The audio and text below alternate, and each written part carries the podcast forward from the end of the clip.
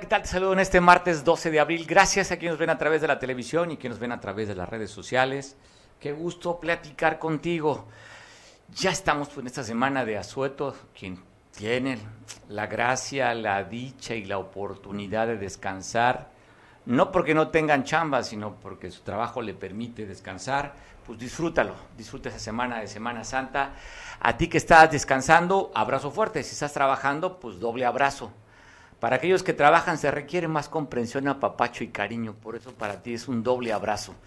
Saludo hasta Toyac, San Jerónimo, donde nos ven, Coyuca, parece, vamos a hacer como una línea de transporte, Coyuca, Toyac, San Jerónimo, Legrega, Quinto Patio, El Ciruelar, El Ticuí, Corral Falso, en fin, muchos lados que nos ven y también que nos ven en Veracruz por televisión. Abrazo fuerte en este día. ¿Estás festejando algo importante en tu día? Pues bueno, aprovecho a mandar un fuerte abrazo a mi amiga Julia Alonso. Julia, directora y representante de Golden Tree, bienes raíces aquí en Acapulco, hoy está Desmanteles Largos. Julia, te mando un fuerte, fuerte abrazo, un caluroso abrazo en este día de tu cumpleaños. Que la disfrutes muchísimo, que lo goces y que lo bailes y que lo bebas. Hoy es para eso, para bailar, beber y disfrutar. Si tú también estás en, en ese modo de festejo, también para ti, un abrazo fuerte en este día, en este martes 12 de abril. Pues bueno, empezamos con las notas. Ayer dimos la importancia de lo que fue un día postelectoral. Hoy regresamos con nuestra agenda, lo que normalmente empezamos. Cosas no agradables, pero es en México real, el guerrero real, este de asesinatos y crímenes. Y hablando de crímenes, te cuento esto que sucedió en Ciudad Altamirano, y en Pungarabato, en la región de la Tierra Caliente del Estado, donde colindamos con Michoacán. Ahí, en el basurero, encontraron un cuerpo de un joven entre 25 y 30 años en estado de descomposición. Lo que dice la autoridad, que fue reportado a través del 911, y cuando llegaron a ver el cuerpo de este joven que usted ve ahí, que aproximadamente mide unos 70 eh, de estatura, viste camisa amarilla y un short color azul, pues estaba en estado de descomposición. El cuerpo fue encontrado boca abajo, reporta la misma autoridad, que le habían cortado, le habían amputado ambas manos y tenía impactos de bala en la cabeza. Hasta el momento no se, ha, no se ha reclamado el cuerpo de este joven, le decía entre 25 a 30 años de edad, de tez morena, de pelo lacio y cabello oscuro, se encuentra en calidad desconocido allá en Ciudad Altamirano, en Pungarabato, en la región de la Tierra Caliente. La autoridad reporta a la Fiscalía General del Estado en coordinación con eh, la, Guardia Nacional, hicieron operativo para dar con la búsqueda de captura de este sujeto que usted va a ver, responde al nombre de Narciso. Esta persona lo están considerando, imagínese por los delitos, ¿eh? Mire, este hombre, Narciso, lo detuvieron en la región de la montaña, aquí en el estado de Guerrero. se llama Hierba Santa el lugar, allá en Acatepec. ¿De qué lo investigan a este sujeto? Pues bueno, feminicidio, lesiones. Mató a una fémina, golpeó a un varón y también atacó y agredió a una menor de edad. Ya se encuentra detenido Narciso, si usted lo identifica, si cometió algún otro delito, se encuentra ya detenido. Así como este sujeto, que también la autoridad ahí tuvo en coordinación con la Fiscalía de la Ciudad de México para dar con el paradero de Antonio de Jesús. Este sujeto, por engaños, fue a la casa de una, de una menor de edad, supuestamente para que la cuidaran otra familia. Y en lugar de cuidarla, era un, se trataba de un secuestro. la tuvo retenida el día 20 de mayo de 2016. Se dio este, este delito y la autoridad a la jovencita la recuperó dos días después. Este señor, el nombre, como usted lo ve, de Antonio de Jesús, fue detenido en Mochitlán pero el evento fue en Apango. El señor se fue a Ciudad de México y ahí fueron las autoridades en coordinación a detenerlo. La carpeta de investigación con el que se le acusa, le decía, está abierta desde el 2016. El brazo largo de la justicia no hizo que este señor lo se escapara, fue detenido, ya se encuentra consignado ante las autoridades. Así es que si usted lo identifica, Antonio de Jesús, quien secuestró un menor, pues ya está detenido por los elementos de seguridad a nivel estatal y a nivel de la Ciudad de México y Federal que coordinadamente lograron la captura de Antonio de Jesús, quien lo perseguía desde el 2016 por el delito de secuestro a una menor. Y hablando también del brazo largo de la justicia, el grupo de reacción, el grupo Jaguar de la Policía del Estado, estaba en recorrido por la colonia Emiliano Zapata. Ahí vieron a cuatro individuos que se movían de manera sospechosa. Y bueno, al hacerle la revisión, pues encontraron que eran narcomenudistas. ¿Qué le encontraron? Pues bueno, 39 bolsitas con características propias de la marihuana, así como 43 bolsitas con características propias del cristal. También le incautaron dos motocicletas que no estaban con reporte de robo. Los sujetos que ven en pantalla responden al nombre de Juan, Leonardo, Mario y Daniel. Si usted los identifica también, pues bueno, hágalo saber a la autoridad porque ya están detenidos por narcomenudistas. Y en el bulevar de aquí, desde que salga hacia la Ciudad de México, en el bulevar Vicente Guerrero, hoy por la madrugada, 3 de la mañana, reportan el incendio de dos puestos semifijos. Está viendo usted que llegaron los bomberos, los famosos tragahumos, a evitar que el fuego se extendiera. Solamente reportan dos locales semifijos que fueron quemados o que se quemaron. No se sabe todavía la causa, si se trató un cortocircuito o si fue provocado este incendio.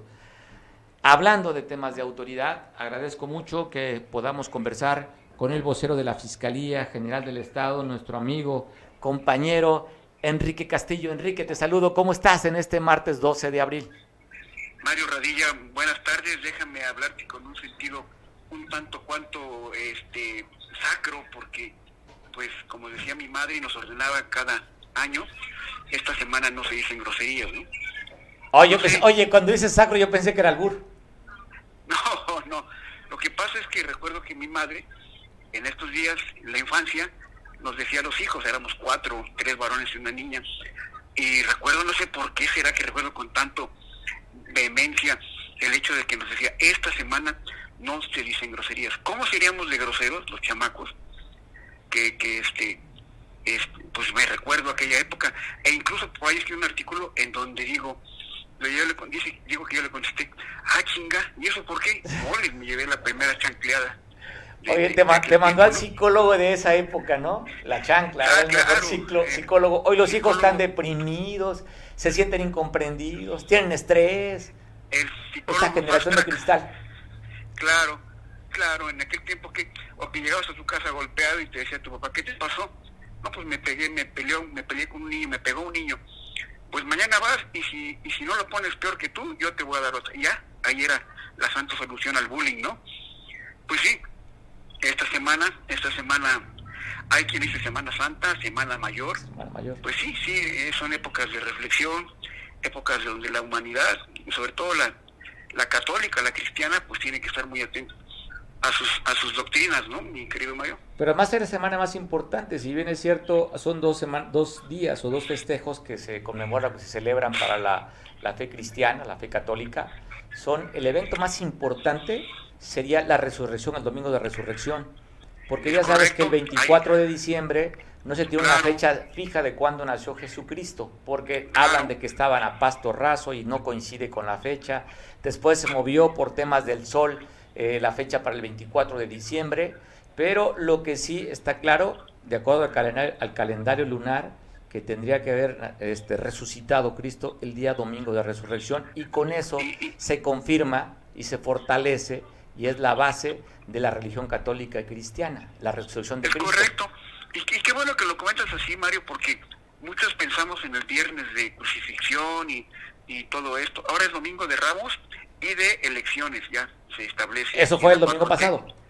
Es domingo de Ramos y de y de elecciones de Andrés Manuel, ya como que se va a como que ya quedó, bueno, el domingo de Ramos hablando de religiones cuando Jesucristo entra a Jerusalén y lo recibe, ¿no? Por eso queda ahí se, se apañó, se, apañó así como el, término morena, que también se apañó por ahí una, una cuestión ideológica de, de nuestra morena, ahora ya tenemos la morena política. Entonces, pues todo todo tiene que ver con algo y algo tiene que ver con todo, ¿no? Pero sí, sí, mi querido Mario, como siempre es un placer saludar a mis amigos de Cable Costa, desde Chilpancingo, comentarles que la Fiscalía se encuentra trabajando. Eh, estamos, eh, yo siento que ahora el tema de, las sentencias que el MP ha logrado, pues son importantes, ¿no? Porque muchas veces pensamos nada más en el hecho, el hecho policial de las capturas y correteos y etcétera, y también hay que pensar en el, en el tema de las sentencias que el, el, abogado del Estado, la Fiscalía en este caso, logra en contra de, de delincuentes, ¿no? Entonces también hay que, hay que estar, yo voy a hacer por lo pronto una mayor atención a, esos temas y voy a estar molestando a los amigos de, Cable Costa, pues para poder difundir por este excelente medio la información que tengamos acá en, la, en la Fiscalía, estimado Mario. No, ya sabes, con gusto, ¿eh? Enrique, este, operativos especiales, ¿verdad? De acuerdo a lo que ha dicho el, gobierno del Estado en esta mesa de construcción de la paz, de que va a haber más de 3.000 elementos custodiando y cuidando todo lo que serán los puntos turísticos y así como las carreteras, para los que vivimos aquí primeramente y los que vienen a visitarnos sean cuidados y resguardados. Es correcto, es correcto. Hemos visto mucho trabajo político de buen nivel, en donde la, gobernadora eh, pues eh, este, esta información y las autoridades estatales y, y federales, eh, hay que reconocer, se han sumado al esfuerzo, no obstante que no son muchos de ellos, no son del Estado, pues hacen más trabajos que cualquier este, buen patriota estatal, ¿no? Pues eso sería, sería lo que habría que abrir con eso y ya por ahí, si lo permite, el día lunes te damos un resumen de, los eventos que se pudieron haber presentado y, los resultados de los operativos, estimado Mario. Pues encantado, Enrique, de tener esa información. Esperemos que tengan, tengamos que hablar de religión y de ocupación hotelera y no tengamos que hablar de temas de seguridad, Enrique. Y siendo, estando en el mismo ambiente, Dios quiera que así sea, ¿no? Que así sea. Bendiciones, Enrique, te mando un abrazo. Igual, un abrazo, gracias. Pues bueno, para complementar el tema que acaba de comentarnos en Enrique Castillo, el gobierno del estado emitió un video de las actividades de la semana que transcurrió para saber qué fue lo que han hecho en temas de seguridad. A todas y a todos les saludamos con mucho aprecio y a nombre de eh, la gobernadora, la maestra Evelyn Salgado Pineda, les extendemos un cordial saludo y feliz inicio de semana en este lunes 11 de abril desde la capital del estado, aquí en Chilpancingo.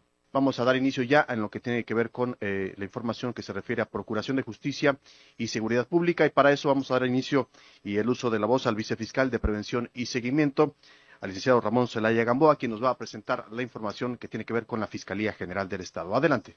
Logramos una sentencia de 60 años de prisión en contra de Francisco Flores Lorenzo por el delito de homicidio calificado, en agravio del entonces diputado federal Moisés Villanueva de la Luz. Asimismo, una sentencia condenatoria de 47 años y 6 meses de prisión en contra de Montserrat Flores de la Campa como responsable del delito de secuestro agravado cometido en la ciudad de Chilpancingo. Una sentencia de seis años, nueve meses de prisión en contra de Margarito Salinas Zamora como responsable de violación equiparada. Una sentencia de ocho años de prisión en contra de Jesús Álvarez Gutiérrez como responsable del delito de violación simple.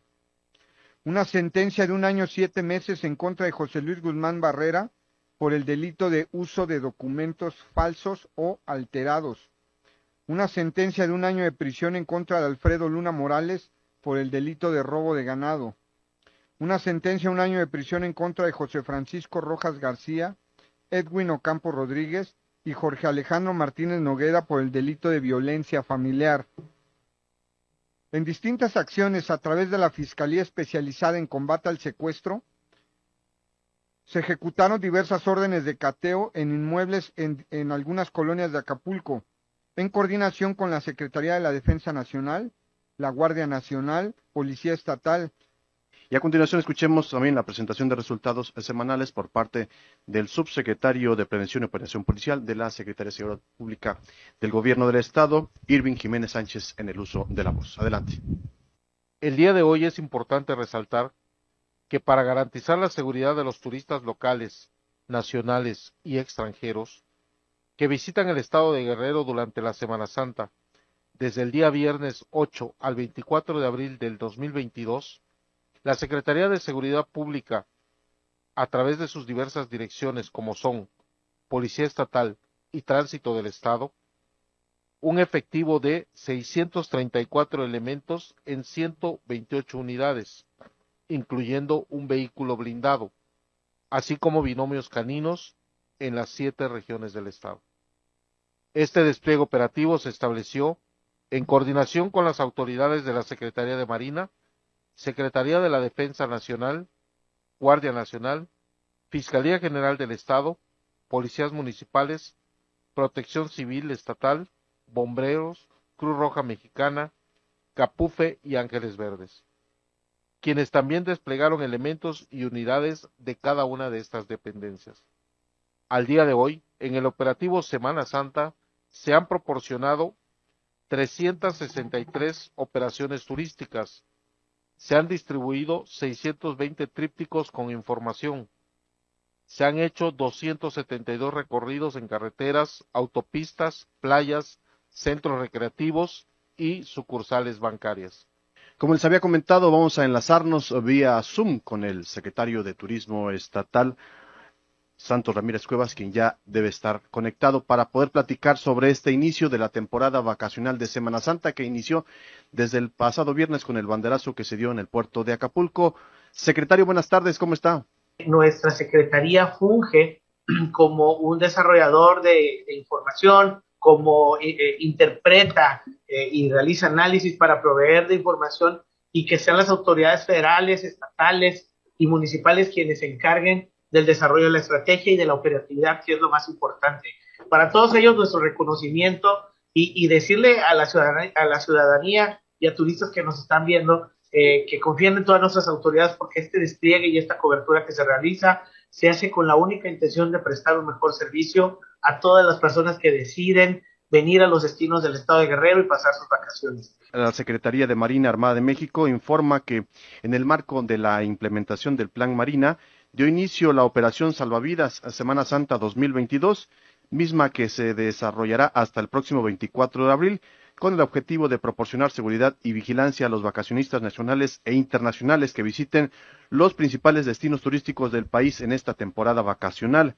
A nombre de la maestra Evelyn Salgado Pineda, gobernadora constitucional del estado de Guerrero, eh, reciban todos un saludo cordial y un feliz inicio de semana. Muchas gracias por su participación, que tengan todos excelente tarde. Hasta luego. Bueno, hablando de temas de seguridad, escuchaba usted en esto que hacen el balance a la semana. Pero también ayer dimos a conocer un video que circuló en redes sociales donde la gobernadora daba cuenta del resultado de la participación, sobre todo el agradecimiento que la gente salió a votar el domingo y avisaba que estaba llegando casi a la Ciudad de México para tener un encuentro con el presidente de la República. ¿De qué tocaron el tema? Pues bueno, temas de reforzamiento de, de salud. Habló la gobernadora con el presidente y logró conseguir 100 mil vacunas para el Estado y reforzar el tema de salud. Así es que seguramente pocos días más adelante darán a conocer la estrategia de cómo se van a aplicar estas 100 mil vacunas que la gobernadora logró obtener después de la plática que tuvo con el primer mandatario del país ayer en Palacio Nacional. Y reclaman, ojo, están reclamando aquí los marquesanos, allá en Puerto Marqués, abuso por parte de la policía estatal. Dicen que se ha metido a algunas casas sin orden de cateo, que ha bajado a taxistas que le han robado celular, en fin, que ellos inclusive, eh, si la policía sigue en esa actitud, cerrarán los accesos a Puerto Marqués. Dicen ellos eh, que tienen la capacidad para ellos cuidarse y ellos mantenerse seguros y salvos. Esto dicen los marquesanos. Aquí podemos checar que puede tener también otros sentidos, pero ellos están hablando de abuso de la policía estatal y hacen un llamado a la gobernadora del estado para que hable con los elementos de la policía y no abusen más allá de sus funciones. Esto dicen allá los marquesanos. Bueno, también a través, tenemos ya la vía Zoom, platicaremos con la doctora, bueno, platicaremos con la doctora porque hay un tema que está dando a conocer a nivel, a nivel esto es a nivel este, mundial, sobre todo en Europa, se da a conocer que esos famosos huevitos Kinder en la versión mini X, mini huevos, este, pues tienen, están contaminados con salmon, salmonelosis, tres lotes de estos huevitos. Pero voy a platicar un poquito más adelante en cuanto tengamos la conversación con la doctora Roxana Tapia Carvajal para ver este asuntito de qué significa para la salud, como también que dio a conocer ayer la COFEPRIS que ya estaban siendo aptas las playas de Acapulco, así como 17 estados costeros.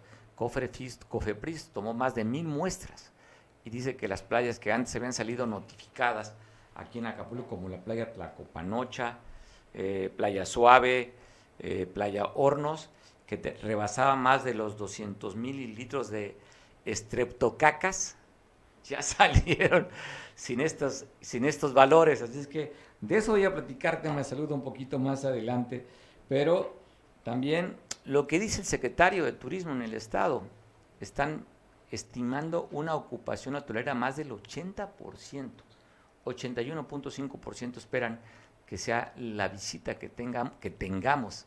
Bueno, más, ya empiezo a, empiezo a cascabelear a esta hora. Este, bueno, hay que poner los asientos como son. No sala con que la haya y cosas así, ¿no? bueno. Pues sí, se espera una temporada histórica después de los dos años que hemos tenido de pandemia, eh, cuando el ayuntamiento municipal está presumiendo que han recabado más de 30 millones a las arcas del municipio en, en este primer trimestre del año comparado con el año anterior que eso me fascina, ¿no? Siempre están comparando con el año anterior. Comparan, este, pues cuando son logros. Pero claro, después esa misma vara con la que miden serán medidos. Habla Belina, de acuerdo a una conferencia de prensa que dio, que dio ayer, que han incrementado en 30 millones de pesos el arca. Y entonces nos preguntamos, ¿en por qué si tiene más dinero no resuelve el tema de la basura? Creo que es hasta contraproducente cuando dices, pues es que no tengo un presupuesto, un recurso. Pero cuando presumes que tienes presupuesto, entonces tienes dinero, tienes las calles desbaratadas, ni para echarle tierrita. ¿eh? En la propia escénica, una coladera, una trampa mortal, exactamente enfrente del Hotel Las Brisas, en el carril que divide el carril de alta y el carril de baja, en el sentido de la base hacia Puerto Marqués, una coladera que no se ve es una trampa mortal. Poco más adelante, ascendiendo del Hotel Las Brisas a escasos 200, 300 metros en el carril de baja del lado derecho, un hoyo también ahí, que le han puesto inclusive un cono que se lo roba, no se extravía. Pero no es nuevo, tiene meses ese bache. En la avenida más importante del estado, que es la escénica. No hablo de carreteras, eh, hablo de avenidas. La costera, la escénica, el Boulevard de las Naciones son las avenidas más importantes del puerto ¿Por qué razón? Pues porque somos un destino turístico y es donde normalmente viajan los turistas. Si tú tienes más dinero, 30 millones de pesos más, ¿por qué? ¿Cómo habrá que decir el clásico? ¿Por qué carajos? No, sería muy fresa, ¿verdad? ¿Por qué fregados? No repara las calles y, y, pones en bien el servicio de la basura. No presumas. Si tienes dinero y no actúas, eres inepto o no tienes un buen equipo. ¿Para qué quieres tener una cartera? O tal vez se ocupen para otros fines. Yo queda la duda y la sospecha, porque simplemente el tema de la basura hasta después de casi siete meses de alerta sanitaria no lo logran, no lo logran resolver. Pero sí, vamos a hacer un viajecito a Florida, Tampa y a Orlando para promocionar el destino turístico. Pues es cinismo, ¿no? No sé cómo lo tomes tú. ¿Cómo puedes invitar a tu casa cuando la tienes sucia, llena de hoyos, para recibir turismo? Primero barres tu casa, la limpias, la acomodas y entonces haces la promoción. Pero esta trampa mortal que hay, te, puse un ejemplo, ¿eh? pero si tú te vas por la vía alterna, la otra avenida para desfogar la costera en el tramo de Farallón hasta Costa Azul, está deshecha. Baches, baches, baches. Costa Azul a un lado de la emblemática discoteca Baby O, un bache enorme ahí. O sea, no es un hoyito, es una zanja que hay ahí, que ni para echarle tierra. O sea, ¿cuánto se paga los que viven allí en, en Costa Azul? ¿Cuánto pagan de predial ahora que lo han aumentado? O sea, debería exigir la gente que paga el predial tan alto para que tengan los servicios básicos, que es eso justamente las calles, porque según el pretexto es cobramos un predial para tenerte una ciudad como te lo mereces. Y no es porque la Zapata, otras colonias no deben estar a altura, por supuesto, pero el predial que pagan en estos lugares, en las brisas, guitarrones, eh, estos lugares fifís, pues corresponde para que den un nivel como el que se paga. cobran como ciudad de primer mundo, es carísimo el predial en Acapulco y no tienen ni lo básico. Y así presumen que han recibido las arcas municipales más de 30 millones de pesos comparado con el año anterior. Con la vara que mides, repito, serás medido. ¿eh? Siempre están hablando del pasado. ¿Por qué no hablan de lo que están haciendo? Ya no lo que van a hacer, ¿eh? porque eso que van a hacer, pues promesas son de campaña. Pero ¿por qué no vemos en hechos lo que prometieron cuando andaban en campaña? Y parece que todavía siguen en campaña. Y parece que todavía, ya que están en el poder, viven en una burbuja y en otra realidad. Y si no, que le pregunte a toda la bola que está cerquita quién, ha sido, quién es el mejor alcalde, quién es el mejor regidor y quién es, quién es el mejor síndico o el mejor diputado. ¿Quién es? Pregúntenle. Así, efecto espejo. Usted. Usted es el mejor alcalde. Y se la creen que es lo peor. ¿eh? Pues bueno, hablando de reinados, porque así se sienten como reyes y como reinas. Si una reina que fue coronada el pasado fin de semana, el domingo. Ayer fue, ayer fue, ayer fue coronado. Esa sí es reina, la de Atoyac nos auxilie precisamente para que pueda subir a este escenario. También solicito la presencia de nuestro amigo Noé Juárez Ortiz, síndico procurador de esta administración, para que nos acompañe y procedamos a la coronación de nuestra duquesa, que esta noche precisamente el gobierno municipal de Atoyac está coronando a nuestras reinas de El Café Atoyac 2022. Bienvenida nuestra presidenta del DIF, Siguatanejo de la Suelta, Melina Bello Ríos. Fuerte los aplausos para nuestra presidenta del DIF, del DIF a Toyaki. Yo que dije, dije otra cosa. Perdón, es que ese trauma, venimos de Cihuatanejo. lo, lo, corrijo, lo corrijo porque nuestra presidenta me dijo, no, no, me hubiera, no me hubiera dado cuenta, eh, corregimos. Presidenta de El DIF a Toyaki. Yo que usted le hubiera dado un puñete media nuca para que se le quite. no, pero como Perfecto, muchas gracias también a nuestro síndico procurador de Atoyac, muchas gracias. Y bueno, mi querido Alex Torres, estamos listos porque ellos van a proceder a eh, coronar a nuestra duquesa. Para eso pedimos un fuerte aplauso para Ana Camila Rojas que viene a este escenario y vamos a pedirle también a nuestros amigos de la prensa tener listas sus cámaras porque vamos a proceder a la coronación, mi querido Alex Torres. Efectivamente, ya viene arribando hacia este escenario la duquesa de esta Feria del Café 2000, 2022. Lo cual, señor otro fuerte aplauso, que se escuchen los aplausos, muchachos. Muchas gracias, señor Alex Torres, que es usted muy amable. ¿eh? Siempre. Perfecto. Fuerte los aplausos a nuestra duquesa Ana Camila Rojas, que hoy, precisamente el gobierno municipal de Atoyac, la corona como duquesa de las fiestas del café Atoyac 2022. Así que vamos a proceder a la coronación. Adelante eh, la presidenta de El DIF Atoyac, Melina Bello Ríos, y nuestro amigo Noé Juárez Ortiz, síndico procurador de esta administración. Las cámaras listas y esta es la coronación oficial de nuestra duquesa. Fuerte los aplausos para Ana Camila Rojas.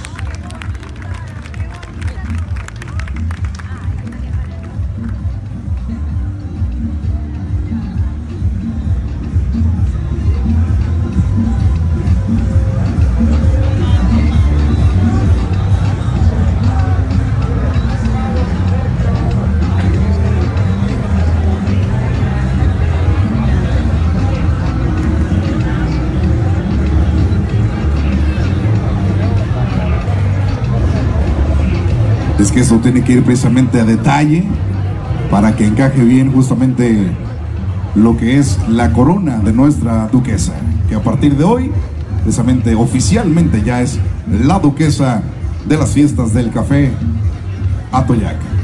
Estamos a minutos de que quede perfectamente colocada la corona, mi querido Toro. Perfecto, vamos a pedirle a nuestra duquesa que se quede aquí con eh, nuestro síndico procurador y nuestra presidenta de El DIF Atoyac, porque vamos a proceder con la princesa Alex.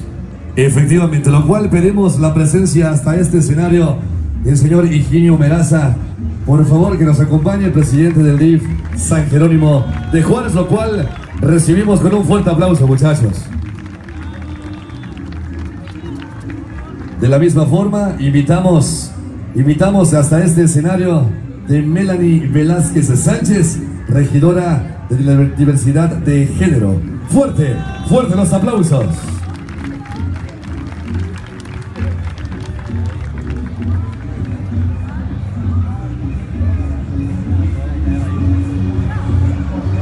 Y de esta forma estamos a minutos. Bueno, agradezco mucho para poder platicar con la doctora Roxana Tapia Carvajal. Dos temas. Uno, la COFEPRIS el día de ayer, como tal como lo había anunciado, iba a dar el resultado de la contaminación de las playas a nivel nacional. Ellos checaron en 17 estados costeros, eh, pues son más de dos mil y tantas playas que visitaron y las muestras igual que hicieron para determinar si estaban contaminados o no. Te recuerdo nada más que eh, la última vez que dieron, emitieron este comunicado, Acapulco salió con tres playas contaminadas y una en Sayulita y otra creo que en Baja California. Fueron cinco a nivel nacional y Acapulco obtuvimos pues tres preseas.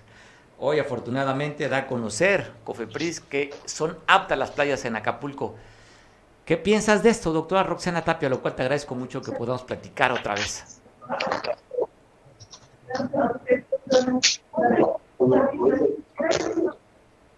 ¿Sí? ¿Me escucha, Roxana? Creo que tenemos problemas con, para comunicarnos, ¿verdad? Bueno, vamos a intentarlo de nuevo. Y también para platicar con ellos, interesa saber el tema de la salud, porque si tú tienes hijo en casa, por lo que dio a conocer la compañera Ferrero aquí en México, que es la que fabrica el chocolate, el huevito, ese huevito Kinder, en estos lotes del Kinder Mini X, deben ser un ¿Tú, tú tienes este datos, es más chiquito el huevo, ¿verdad? Sí. Pues digo, al ser mini X. pues lo lógico es que sea más chico. Roxana, ¿cómo estás? Te saludo aquí platicando con mi productor y con el equipo enorme que tenemos en, en Veo Televisión. Tenemos un estudio más de 300 metros y tenemos aquí invitados también, a los cuales decimos que constantemente no, no hablen para poder platicar contigo. Roxana, ¿cómo estás? Muy bien, gracias Mario. Tengo creo que problemitas con la conexión, pero aquí estamos. Te, escucha, te escuchamos bien, Roxana. Me imagino que te agarramos en horas de trabajo, ¿verdad? Así es, así es, pero estoy con mucho gusto para atenderlos. Gracias, Roxana. Oye, tu experiencia, tú como especialista en la salud, eh, del resultado que da Cofepris de las tres playas de Acapulco y las demás que monitorearon, salimos afortunadamente aptos para, para el recreo. Sí, Mario, ¿me escuchan? Sí, muy bien. Mira, este es, este es un fenómeno que se da en, en el puerto de Acapulco, dada su geografía y la manera de cómo tenemos nuestro, nuestros arroyos o nuestros canales fluviales. En este tiempo, históricamente, siempre han salido bien calificadas las playas porque no estamos en tiempo de lluvias. Si nosotros hacemos un recorrido, todos esos canales están prácticamente secos. Nos damos una vuelta por la costera y todas esas salidas de agua están secos porque no ha llovido. Esto sería una gran oportunidad para que el gobierno municipal se pusiera manos a la obra y atendieran este problema de donde los drenajes van a dar a estos canales, pero que cambia en el tiempo de lluvias y ahí es donde otra vez en verano el municipio vuelve a tener una calificación mala en sus playas porque porque ahí es, donde, es cuando llegan estos, estos residuos a nuestras playas, a la bahía de Santa Lucía. Oye, Roxana, pero hemos visto, por decir, el arroyo del Camarón, que está aquí relativamente cerca donde estamos. Hay escurrimientos de aguas residuales, o sea, se ve ahí donde están lavando los autos, que es famoso ahí para ir a lavar el auto.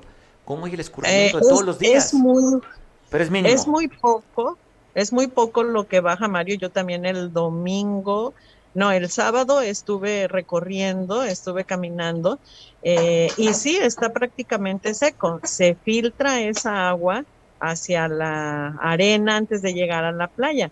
Pero para que nosotros podamos considerar una playa no apta para la convivencia o para, para pues temas recreativos, es con cierta calificación de microorganismos patógenos. Entonces, lo, lo, poco que llega ahorita, pues no causa daño. Y la COFEPRIS es quien lo informa y tiene toda la razón.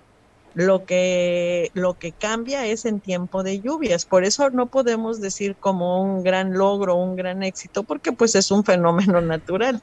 O sea, nos parece sorprendente, digo, yo, yo me quedé sorprendido, porque si no han hecho nada, pues el resultado tendría que ser igual contami contaminada las playas. Cuando yo vi el resultado el día lunes me sorprendió. Entonces la razón es esa, porque no ha bajado con la lluvia todos los contaminantes que llegan a la bahía.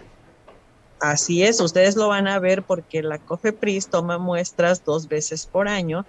En el verano, cuando la tomen, va a ser otra la calificación. Entonces, eso debería de entenderlo quien se encarga de las aguas negras de nuestro puerto para tomar las medidas y que en los meses de verano no nos pase lo que cada año pasa. Pues bueno, porque no, han hecho absolutamente nada para tratar de combatir o erradicar este, este gobierno, para decirse que hicieron un logro, que esta vez sí las playas son aptas, no como el pasado, que les encanta hablar del pasado. Así es, esto es, o sea, se va a resolver cuando todas estas plantas tratadoras de aguas residuales ya estén en tiempo de lluvias, califiquen la playa, salgamos bien, eso sí va a ser un logro, haber haberle dado mantenimiento a las plantas tratadoras. Bueno, parece interesante. Oye, Roxana, del tema este que es un tema a nivel mundial, en Europa empezaron primero a, avisar de que el, el huevito Kinder Mini X eh, tiene, está contagiado tres lotes con salmonela. Eh, ¿Qué recomendación das para los padres de familia? primero no comprarlos, ¿verdad? Mm, sí, eh, específicamente hablaron de cuatro lotes que se encontraron en el país de Bélgica, en donde mencionan una probable, una probable infección por, por salmonelosis. Y bueno, aparte de que es un, un alimento chatarra, el, el, chocolate, ¿verdad? No haciéndole mala publicidad, pero es la realidad, pues una, debemos de evitar este tipo de alimentos o este tipo de golosinas y mejor consumir chocolate criollo, que es muy sabroso, es más nutritivo y pues no contiene conservadores. Pues bueno, qué, qué, buena recomendación. Oye, el chocolate además eh, te genera este, actividad, te, te, te, manda también endorfinas, creo al parecer, te cambia el estado de ánimo, en fin, es un, es un, pues no sé si alimento, pero sí es, es algo que te hace sentir mejor y te da placer. Sí, sí, es un alimento, hay clasificación de alimentos, pero lo que sí debemos de tomar en cuenta en cuanto a las recomendaciones que siempre emitimos por parte de salud es que ojalá pudiéramos cambiar nuestros hábitos alimenticios y no es malo darle chocolate a los niños ni a nosotros, pero es mejor comer alimentos que estén lo menos procesados. Como padres debemos de tener conciencia que entre menos alimentos procesados le demos a nuestros hijos y a nosotros mismos, corremos menos riesgo de padecer enfermedades que antes nuestros ancestros no las tenían. Entonces, no nada, el chocolate es una muestra de ellos, una probable contaminación, muy raro porque no suele darse en ese tipo de alimentos procesados, se da más en las carnes, en el pollo y todo lo derivado del huevo, esa, ese tipo de infección, pero el huevo es un nombre para el huevo Kinder, en realidad no es un huevo. claro, claro, es la forma de. Es la forma de. Entonces, a mí se me hace un tema muy difícil de creerlo así. Sería una contaminación intencional muy grave, pero este, pues eh, son alarmas que nos dan. En otros países, afortunadamente, sucedió esto, pero que debemos de, de partir de ahí para tomar conciencia que a nuestros hijos lo, la alimentación más natural, con menos procesos químicos es lo que nos va a garantizar, va a garantizar una salud de adulto mejor. Roxana, pues como siempre agradecidos por tu conocimiento y que nos compartas a través de Veo Noticias y Veo Play. Te mando un abrazo fuerte, gracias, que te logres escapar para atender la solicitud que te hicimos. Te mando un abrazo, como siempre, mi reconocimiento. Muchas gracias, Mario. Gracias a tu público. mi afecto para ti. Gracias. Pues bueno, agradecemos también a Julio Zenón de Transforme Informativo. Julio, ¿cómo estás? Te saludo en esta tarde del 12 de abril del martes. Hola Mario, qué gusto saludarte a ti, a tu público que está ahorita seguramente ya disfrutando de estas vacaciones de Semana Santa. A tus órdenes, Mario. ¿Tú ya la estás disfrutando, Julio, o estás preparando maletas, pero mejor para irte a Tampa y a Orlando? ¿Te vas a ir con la alcaldesa en esta promoción turística para el puerto? Mira, yo no tengo esa suerte de que estar en el gobierno y que me pague eh, mi viaje de placer a Orlando, Florida, el erario público. Yo estoy preparándome, sí, para viajar, pero aquí cerquita a la Ciudad de México, aprovechando que se queda sola, porque toda la gente, bueno, un gran porcentaje de capitalinos se vienen a Acapulco, a Morelos, Puebla, en fin, se van de vacaciones. Oye, Julio, hablando de la alcaldesa, ayer presumían que habían, teni- habían a- este, entrado a las arcas del municipio 30 millones más que en el periodo pasado medido el primer trimestre del año con la admisión de, de Adela. Pues yo, yo creo, Mario, que las cuentas que hace eh, la alcaldesa Abelina, quiero creer que lo hace de buena fe, este, pero y que, y que lo plantea de esa manera porque es un error, no porque quiera comparar peras con naranjas, porque no es lo mismo comparar un año en donde el semáforo de epidemiología, el semáforo epidemiológico está en verde, donde el turismo está pudiendo llegar, donde los hoteles están abiertos al 90% prácticamente desde enero, este, a un año, con un año que estuvo fuerte la pandemia. Es decir, los resultados de este año, Mario, tendrían que compararse contra 2018, 2019, antes de que llegara la pandemia, porque ahorita estamos casi en la normalidad. Entonces no puedes comparar casi en la normalidad contra un año de pandemia, pues con la economía contraída, los negocios cerrados, la gente pidiendo apoyo en lugar de pagar impuestos. No puedes comparar, es una comparación completamente ilógica, incorrecta. Pues bueno, es, es parte de la propaganda, Julio. Oye, Julio, me gustaría saber tu opinión de lo que fue esta elección histórica de la revocación de mandato el día domingo. ¿Cuál es tu lectura de lo que pasó en Acapulco y en Guerrero? Bueno, yo eh, desde un principio fijé mi postura, ah, estoy, me pareció necesario llevar a cabo esta, este ejercicio de revocación de mandato. Creo que el nivel de participación no estuvo mal, considerando que hubo solo un tercio de casillas, que la gente tuvo que desplazarse este, a otros lugares más lejanos, considerando que la publicidad estuvo eh, limitada, muy corta, el INE le dedicó muy poco tiempo. También justifico al INE, porque al INE no le dieron el presupuesto, yo no culpo al INE, creo que al INE no le dieron el presupuesto que necesitaba para hacer una campaña normal. Sin embargo, a mí me parece que establecer el antecedente, el precedente de una revocación de mandato a la mitad del gobierno de un presidente de la República es un ejercicio muy necesario de una democracia eh, que está madurando, una democracia como la nuestra eh, en México que está pasando de la democracia representativa a la democracia participativa.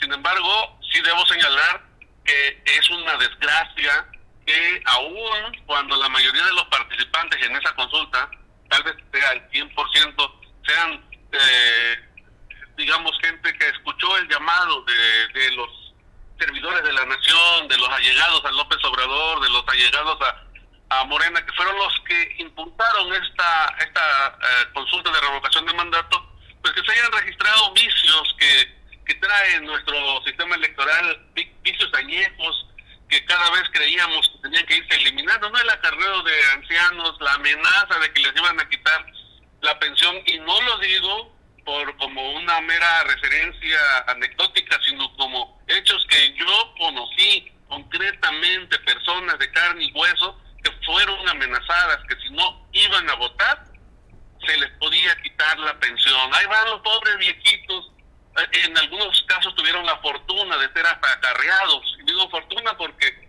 pues ya que los obligan a ir, al menos iban por ellos, ¿no? A, a- a la Zapata, a Renacimiento, a la Sabana, para llevarlos a la urna a votar. Eso es un vicio que demuestra que por desgracia no ha avanzado lo suficiente lo que el presidente López Obrador yo creo que quisiera, como, quisiera, como quisiéramos muchos mexicanos. Porque Yo creo que en ese sentimiento no está solo el presidente, creo que habemos muchos mexicanos que quisiéramos que realmente se acabara la corrupción, que realmente se acabaran las mañas de, de, de- de trampa, de hacer tranza en las elecciones y quisiéramos una, una elección limpia. Si lo hicieron, una revocación de mandato donde solamente participó casi el 100% de puros ellos de Morena, pues ¿qué va a pasar ahora que quieren eh, destruir al INE y construir otro nuevo a modo y en las próximas elecciones del 24 cuando ya hay gente como mi pariente Félix Salgado que plantean hasta la posibilidad de una reelección? Mario, terrible, ¿no? Pues bueno, me parece lo que tus comentarios, ¿no? Y respeto mucho al presidente, pero cuando de repente vimos una campaña a través de espectaculares, cuando vemos a la propia Secretaría de Hacienda mandando, eh, posteando para que la gente salga a votar, cuando vimos el tema del general Bucio allá en la gira que tuvo con el secretario de Gobernación, secretario de Gobernación haciendo campaña cuando no estaba permitido, y entonces, Julio, pues bueno, fue una elección, pareciera lo que decíamos, una elección de Estado en el que no se respetaron las propias reglas y que entonces, pues, ¿dónde está la diferencia?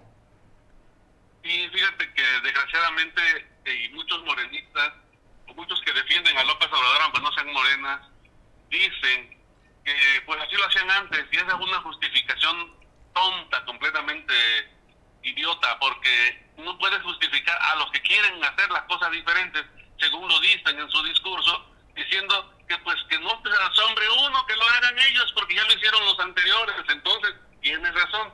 Entonces, ¿cuál cambio? Entonces estamos ante un partido que nos va a dar más de lo mismo y que solamente cambia de manos los privilegios. Si antes los privilegiados eran los cercanos a los priistas o a los panistas, los dos periodos que gobernó ese partido, el PAN, pues ahora solamente los privilegiados van a ser los que, los, que, los cercanos a Morena. De eso se trata. Pues eso no es democracia, eso no es ninguna igualdad, ninguna justicia, ninguna equidad, eso es entonces demagogia. Yo creo que la idea de hacer una revocación de mandatos, una revocación de mandato es genial. Sí, es muy buena, pero también tienen, en el presidente, que jalarle las orejas a todo su personal este, para que entiendan que tienen que demostrar con hechos que son diferentes, tienen que enseñarnos a la sociedad que ya hay un cambio de verdad, que ya las noticias que se hacían con el PRI, con el PAN deben de quedar en el pasado. Si no, la verdad es que la gente se va a decepcionar. Y de alguna manera se reflejó la decepción en el, en el número de votos que, que, que, se tuvieron, ¿eh? de alguna manera se reflejó y entonces van a terminar siendo echados del poder como farsantes en el 2024, cuando traían todo para consolidarse, cuando todo el mundo decía, no, hombre, estos se van a quedar años en el poder, en el 24 no va a haber quien los derrote, y en el 30 van a poder repetir, pero pues si van decepcionando sus propios militantes, por lo menos los militantes sinceros, honestos, que realmente quieren un cambio, que no quieren más de lo mismo, pues entonces van a terminar perdiendo la simpatía que traían y van a terminar perdiendo las elecciones o a lo mejor ganando con trampa con elección de Estado en el 24 como antes.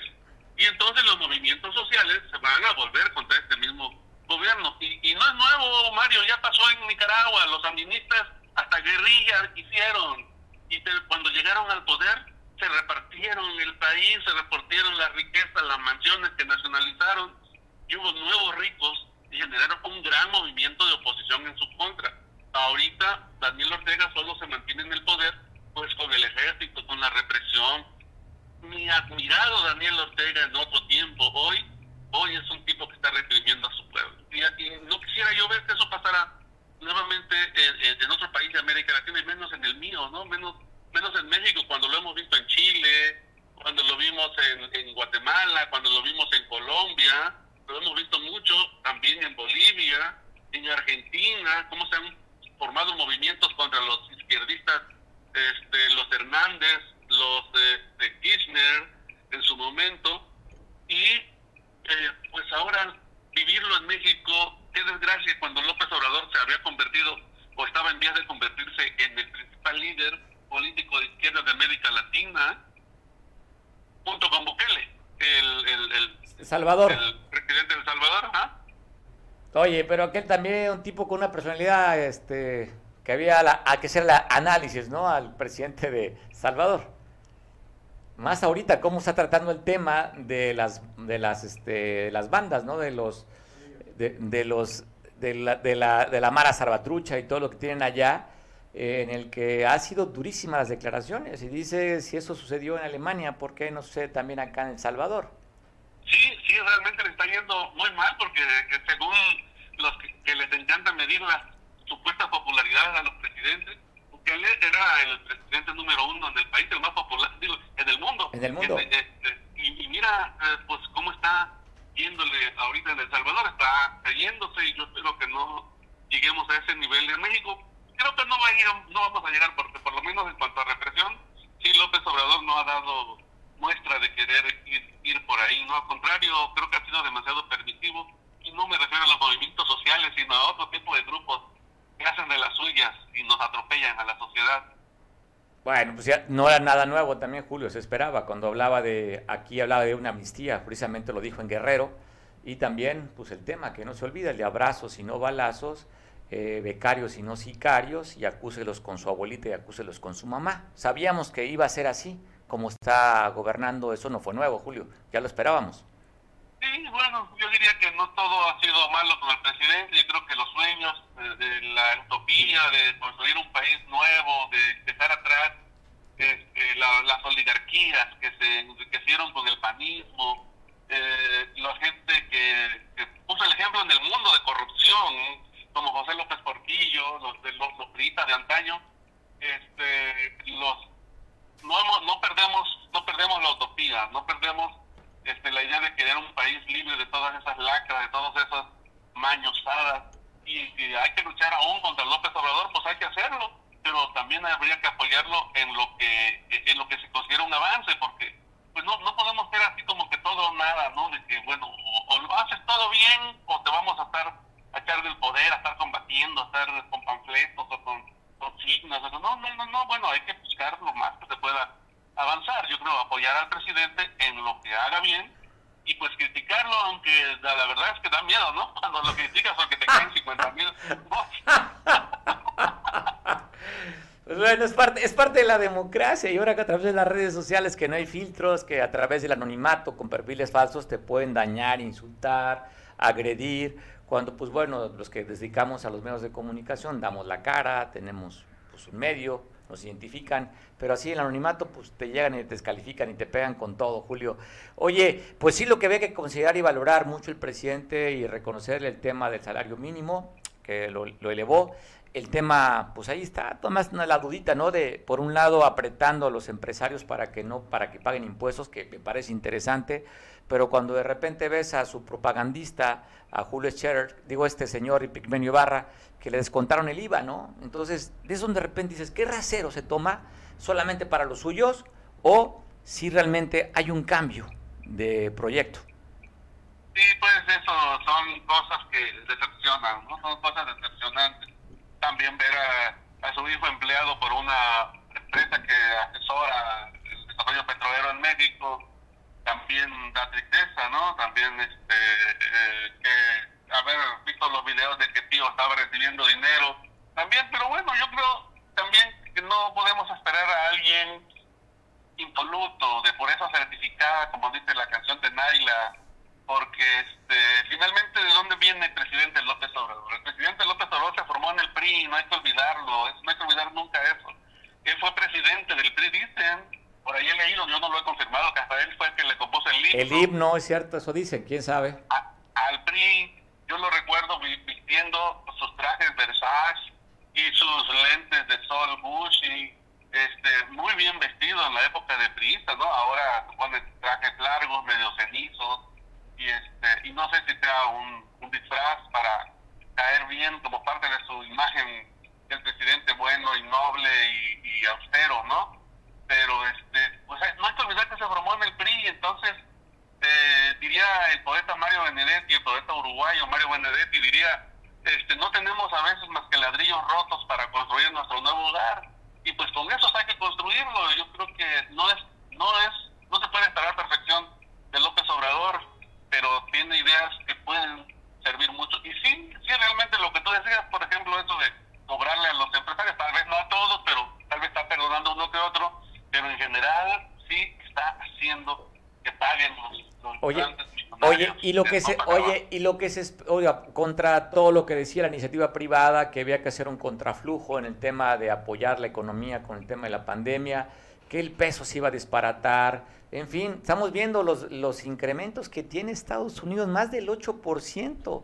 España también con un nivel de vida altísimo, México estamos abajo que el propio Estados Unidos, no nada de contracíclico, y pues la economía no se cayó el peso, no se endeudó el país, entonces sí hay que reconocer también la parte sana de Hacienda, eh, en el que se esperaba todavía un futuro catastrófico, pues las cosas se mantienen, cuando menos, Julio. Cuando menos, digo, con excepción del combustible que sí ha subido un poco, yo no diría que tanto porque se esperaba un incremento mucho mayor y más ahora con, con la guerra entre Ucrania y Rusia, que frenó el, flujo de, de combustibles de, de, Rusia hacia Europa y, y, de ahí hacia Estados Unidos también, digo, no subió lo que debía subir. El dólar inclusive está más o menos estable, está, anda hasta en menos de 20 pesos, ahorita lo conseguías en 18 pesos. Realmente. No, oye, te acabas de descubrir, Julio, que sí ya compraste dólares para irte a Orlando y Tampa, ¿eh? Ya te acabas de descubrir acá, dices, voy a Ciudad de México y sales de compraste dólares en 18 pesos. Sí te vas a ir, Julio, no quieres revelarlo, ¿eh? Oye, eso es terrible, eso, eso creo que merece un análisis puntual y aparte, porque no, yo no, no entiendo, no quisiera ser demasiado eh, duro o estricto con, con el análisis de qué pasa, por qué va la presidenta a Orlando, este, pues es ilógico traer turismo de allá, ¿eh? no tiene la más mínima, lo único que se me ocurre en su descargo es que fuera allá a reunirse con las navieras, porque ahí está la base, digamos, está este, sí, ahí está. Sí, ahí Ahí está, la, la Royal Caribe, que es la principal naviera, tiene el 80% en el mundo de, nave, de, de, de botes que andan flotando por el turismo. Valdría la pena si eso fuera, pero por lo demás, Julio, no se justifica cuando tienes una ciudad llena de baches, desbaratada, siete meses casi con alerta sanitaria. ¿Qué fregados vas a promover? Daría vergüenza que vinieran los, los turistas extranjeros a ver cómo está Acapulco. Sí, desgraciadamente es cierto. Este, ese es otro tema que yo creo que también había que analizar. Ella está presumiendo ahorros, incremento de ingresos, pero yo no veo, o sea, que eso, esos incrementos o esos ahorros se reflejen en mejores servicios y que la gente de Acapulco esté mejor. Es decir, eh, ahorrar, ¿para qué? Eh, o se está gastando, en, oye, o se está gastando en otras cosas, Julio. Más bien, más bien sí, porque no hay un mejor servicio de limpia, tendrá camiones nuevos, pero no hay una estrategia quizás porque no, no hay mejor servicio de limpia, estamos peor, no, tal vez hay más ingresos, pero no hay aguas, eh, estamos peor en agua potable que el trienio anterior, no hay mejor alumbrado público, no hay mejores calles, digo yo, este, no hay una mejor seguridad, o sea, los ahorros, ¿para qué? ¿Para qué quieres ese dinero? Para dárselos a empresas con las que pactaste en la campaña, ¿sí? ¿O, o para qué? Yo digo empresas que, que, que, que, posiblemente hayan ayudado en la campaña y digan, hayan dicho, pues ya cuando tú gobiernes ya me pagas con contratos, ¿no? Con contratos sin licitar, porque por ejemplo los camiones, ¿dónde estuvo la licitación? ¿Cuándo? ¿Dónde está la transparencia? No, dicho si oye, tú te vas, te vas a hacer un trabajo de tema de basura, ¿no? Me comentaste sobre estos trabajadores que no tienen salario y que es la terrible. forma de cobrar se la hacen de pechugueros en los propios camiones de basura es terrible y esa misma no va a dejar que se resuelva el problema de la basura, porque por, lógica que esos son, son 100 trabajadores que andan ahí sin cobrar eh, los camiones y bueno, en lugar de irse a recorrer la ruta, dicen pues vámonos para acá porque acá está mejor la pechuga y, ahí va a salir más cartón, más aluminio, allá me dan mejores propinas y entonces, y además cometieron el error, y eso me lo han estado señalando mucho, este, digamos, mis fuentes, mis contactos, levantaron, quitaron los contenedores y entonces dicen y a, la, preguntan a dónde vamos a dejar la basura, que se dejaban los contenedores, ah, pues los dejan en cualquier esquina y han crecido los puntos negros. Por eso digo, el saneamiento básico, estamos peor, Mario. Pues hay bueno. más dinero y tenemos camiones nuevos. Pues bueno, Julio, el, te el tema de los baches en la ciudad es impresionante, como nunca, y tantos meses abandonadas las calles de Acapulco. La costera que nunca había estado tan descuidada, de verdad nunca, ni creo que ni con Paulina, después del Paulina estuvo así.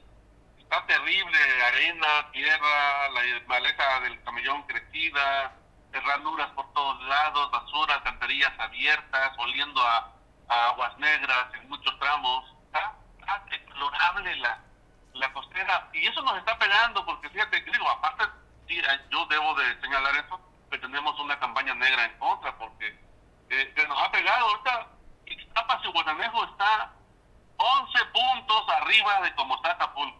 Ixtapas y Guananejo está arriba de ya del 80% y Acapulco al 60 y tantos por ciento. Pues sí. Pues, la gente está prefiriendo irse allá que, que venir a Acapulco. Sí, sí, sí, inclusive creo que le quieren cambiar el nombre por el olor, ¿no? Le quieren poner Acapulco ya ahora. Eso dicen, ¿eh? Las redes sociales, yo no lo digo. Yo no había escuchado eso, pero... Bueno, pues, lo, pues lo, consignamos. El nuevo nombre para Acapulco, el nombre oficial se va a llamar Cacapulco. Y si no, constátese, dése una vueltecita por el centro donde están las, las coladeras. Aquí muy cerca también va, va uno caminando. Y ahí yo creo que es de manera intencional para saber si tenemos COVID o no. Entonces, si los hueles, sabes que no tienes COVID. Es una manera de evitarte hacer la prueba, ¿eh, Julio? Yo soy muy sensible a la verdad. Pues no tienes COVID. Te mando un abrazo, Julio. Gracias, ya pasamos poquito después de las 3 de la tarde y como siempre un placer conversar contigo, Julio. Un gusto saludarte, un abrazo para ti y para todos tus oyentes que son muchos. Gracias, Julio Zenón de Transporte Informativo. Me despido en este martes 12 de abril. Disfruta mucho la vida, es una sola. Dicen allá, no es, no es cole gallo para que se retoñe. La vida no se repone, ni los minutos que dejas de vivir. Cada día que nacemos, cada vez que, pasamos, es un día que vamos muriendo. ¿Cómo quieres morir? ¿O cómo quieres vivir? Si para ti esta vida es de pesar, te estás muriendo. Y simplemente no puedes, no puedes detener el tiempo. Entonces, ¿por qué no mejor aprovechas tu tiempo y decir, pues sí, un día no vivo, un día muero, pero voy a morir con dignidad alegre y en la rumba, en la fiesta, viviendo una vida de arrechera? espérate semana no, porque es la semana mayor. Aguántate después del lunes, después del, sábado, del domingo de resurrección, y ahora sí, a vivir la vida en arrechera, como tenemos que vivirla, con alegría. Disfruta. Te veo mañana en punto de las dos. Buen provecho. Te dejo en compañía de Julián, que nos ve en televisión allá en San Marcos. Hasta mañana.